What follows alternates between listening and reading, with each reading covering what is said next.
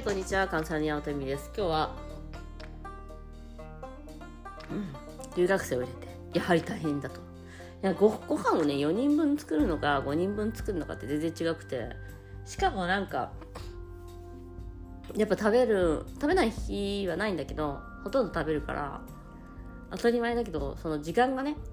帰ってくる時間とか遅かったりするから、それに合わせて準備したりとかしなくちゃいけなくて、それによってすごいなんか時間がこう左右されるっていうのもあってねなんか結構忙しかったりとか。結構忙しいっていうかやっぱ大変だなと思ったね。うん。あとやっぱり家族はイタリア語しか喋れないからまあ英語を喋るんだけどなんかそこら辺のコミュニケーションとかもやっぱずっと家族がイタリア語喋ったりとかすると分かんないだろうし申し訳ないなみたいな気持ちにもちょっとなったりとかしてなんかそこら辺もなんか思った以上にあのねっていうのとかもありますね。うん、あとやっぱり楽しんでほしいっていうのが親心として出てきてしまうのでなんかそういうのでこういうことやればいいのになとかそういうのなんかなんておせっかいじゃないけど出てきちゃうんだよね。やっぱ気持ちの中にね。せっかく来てるんだからみたいな。なんかそのせっかく来てるんだからっていうのがすごく失礼なことというか別にそんなのねその人が決めればいいことで。なんだけどそういうのとかもなんか見えるだから自分の感情とかもすごく揺れ動くんだなっていうこともあるしあとやっぱり日本の女の子なんだけどえっと私自身も日本の女の子だったわけでただもう何十年もイタリアにいるからその感覚的なものっていうのかな？なんて言えばいいんだろう。やっぱ違うんだなっていうのを感じたりとかするんですよ。であそれでねあ言われたことがなんかいつからすごく楽に暮らせるようになりましたかって言われた時にその子の感覚で言ったら言葉を喋れるようになったりとか仕事をできるようになった時かなって答えちゃったんだけど実際楽に暮らせるって今日からでも明日からでも今一瞬この瞬間でもできるなって思った。なんかそういう風にやってるなって思ったんだよね。もちろんあの海外で暮らすことってあの簡単なことじゃないことっていうのがいっぱいあるんだよね。日本では違う。そのじその見えないことが多いんだよ。時間もそうだしさ。なんかそのふとがあって行ってみないと分かんないとかもそうだしさ。天気もそうだしさ。なんていうの？あお金のこととかもそうだよね。その明日どうなるか分かんないみたいなのも多分あると思うし。なんていうのかな？いろんなことがその日本みたいに欲しいものがすぐ手に入らないとかもそうだと思うんだよね。いろんなことがその日本みたいに簡単じゃないっていうのを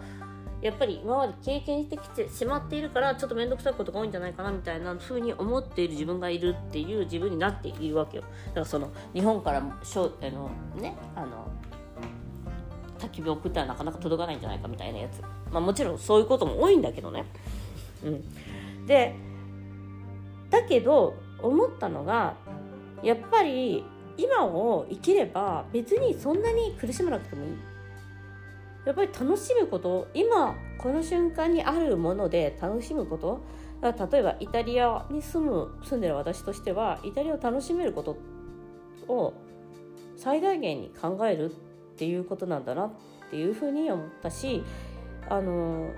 留学してきた時は特にその2年しかいられないっていうああと1年しかやられないみたいな大体1年範囲でやっていたので2年間いたんだけれどもだからその中で何ができるかっていう最大限に楽しめることそれはもちろん経済的なリミットもあったんだけどだから働いたりとか自分したくない仕事をしたりとかすることはすごいもったいないことだと思っていてアルバイトとかね。それは知ってなかったんだよね。だって嫌になるじゃん。もうただでさえ生活大変なのにさ仕事して余計嫌いになりたくない。だからなるべく自分がイタリアを好きになれるような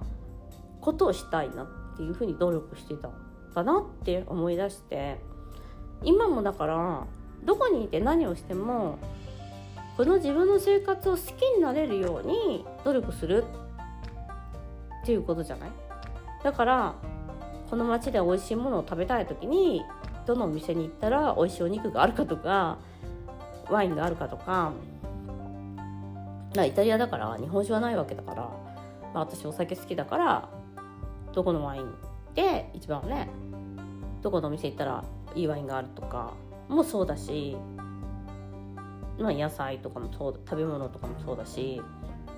家族との関係も家族も作っているから家族の関係を最大限に良くするにはどうすればいいんだろうとかやっぱ今いるものの中のリミットっていうのは多分あるんだよね。でもその中で何か自分が楽しめること喜べることっていうのを毎日新しく想像していくっていう感じかなと思います。だから日本にあるものを探していくことをやめたっていうかでもそれは過去にある自分を諦めていくっていうかなんかこれねあのアレルギーの方ラコちゃんと話した時にすごい思ったんだけどアレルギーの人ってやっぱりその小麦アレルギーの人って当たり前だけどそのなくなっちゃったものに対してすごく苦しいんだってもう食べれない。美味しいものが食べれない。何も食べるものがないみたいな気分になるらしいのね。でも私海外に住んでるとさ当たり前だけど日本みたいなものは食べれないわけよ。当たり前なんだけど。ね。でももどきっぽいものを作っていっぱい食べていくわけね。例えばスパゲッティにあのそうめんの汁かけてあの天ぷらみたいなのをかけて食べたりとか。でそのことに対して違う食べ物だから違うんだっていうのは分かっているの。でもそれによって新しい世界を見ていくっていうかそういうのをずっとやっていくのね、でそこで自分の手に入れられるもの食材とかとあの兼ね合いをつけていくっていうかさでそれは新しい世界の発見であるんだよね。だから同じものを繰り返していく日本にあるものと今まであったことを繰り返さない結局今まであったことを握りしめていくっていうまあ過去の後悔とか執着なんだけれどもそれをどんどん手放すことっていうことがやはり今ここに生き今を楽しめることかなと思ってだから言葉を例えばイタリアとかでもね暮らす時に学ぶことだけではないんだなっていうふうにすごい思った。だからこの瞬間に楽しもうとも楽しめることっていっぱいあるんじゃないかってだから苦しくなくならないようにすることっていっぱいできるんじゃないだってほら分かんないことっていうのは確かにすごくきついことなんだけれどもでも人間の頭というのはその言葉だけでコミュニケーションするものでもないし五感を楽しませることって例えば私の場合はその食べ物だけども見たり聞いたりとか嗅いだりとかいっぱいあるじゃない？その五感を楽しませることってそれはと思考で考えるコミュニケーションだけではないからなんかその部分をやはりイタリア生活ですごく磨かなきゃいけないし磨いてきたんだな。だからそういう意味では